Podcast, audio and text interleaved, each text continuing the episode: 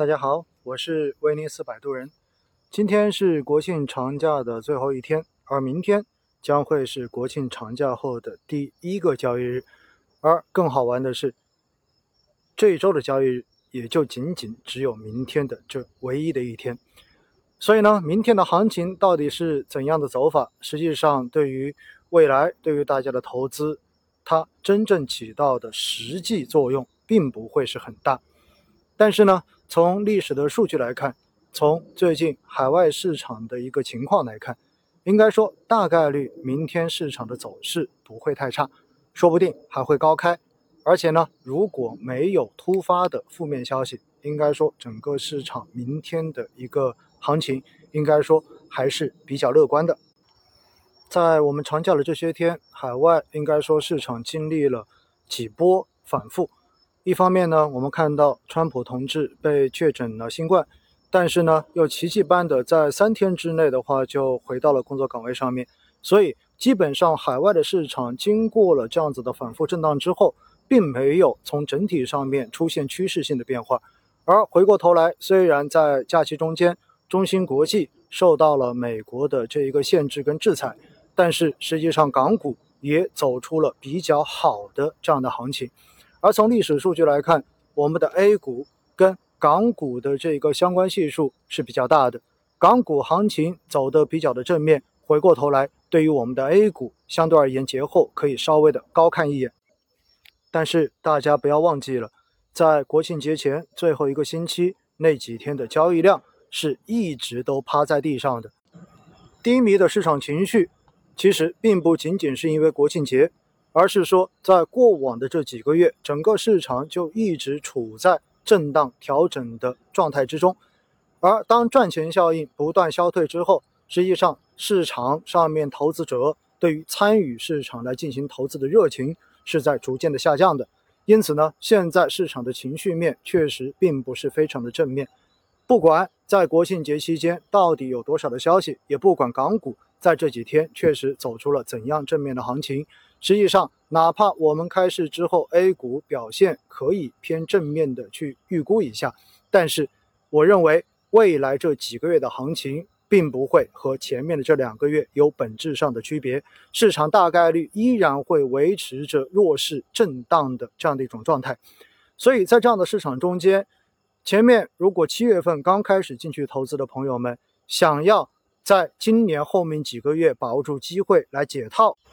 或者说，希望能够在后面的这几个月扭亏为盈。我自己觉得哈，大家应该要把这个预期稍微的降一点点。很有可能市场并不会如你们想象中，或者说如你们希望的那样子的乐观。后续市场应该还是不断的震荡。所以呢，在这样的市场环境中间，我觉得大家要更加的淡定一些。当然，我们也要相信，如果市场不断的再往后面磨一段时间。相信越来越多的人会对市场慢慢的产生绝望的情绪，而且呢，也会有很多的人开始真正的离开这个市场。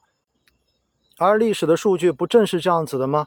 当越来越多的人开始看空市场，甚至于很多的人开始对市场产生绝望情绪的时候，那个时候也恰恰是最好进行布局的时候。而当市场像七月初那样子十分狂热、十分火热的时候，其实也是短时间市场见顶的一个标志，而这一点的话呢，其实从过往的这几个月时间，我每周的直播参加的人数也可以看得非常非常的清楚。如果您是我长期的听众，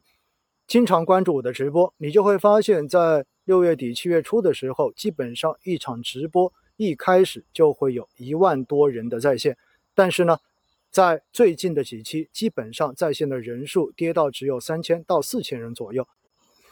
而且我在喜马拉雅上面的这个专辑收听量，基本上也是跟市场走势完全高度匹配的。关注我的新粉丝人数也是从七月初那个时候的峰值，现在跌到每天大概只有五百到六百人左右的这样的一个新增量。因此呢，我也在想哈，未来是不是？我也实时的每两周或者每个月给大家公布一下我从喜马拉雅的这一个专辑收听数据上面所提取来的这一个曲线，供大家做一个参考。或许这也会成为我们判断市场到底处在怎样一种环境的一个参考的数据。好了，还是那句话，明天大家重返工作岗位，祝大家工作顺利，在四季度能够真正的认真工作，收获自己在工作上面的惊喜。而在投资上面，我们心态放得更平和一些，把投资的眼光放得更长远一些。只要我们相信我们祖国的未来会比现在更好，那么我们就没有理由对未来市场产生任何的怀疑。而只要我们坚持的在市场中间，在震荡的市场过程中间，通过分批定投的方式来积累我们手中的筹码，那么等到未来市场不断的抬升底部的过程中间，我们都能够。随着我们国力的增长，随着我们市场的上涨，来收获属于我们自己的收益。好了，今天的这一集呢，也是直接用喜马拉雅的这一个客户端手机植入的，大家听听看这个效果到底怎么样？因为我看到客户端也做了很多的升级，开始提供了更多录音的功能。那最终效果怎么样，还是需要你们来评判。祝大家工作顺利。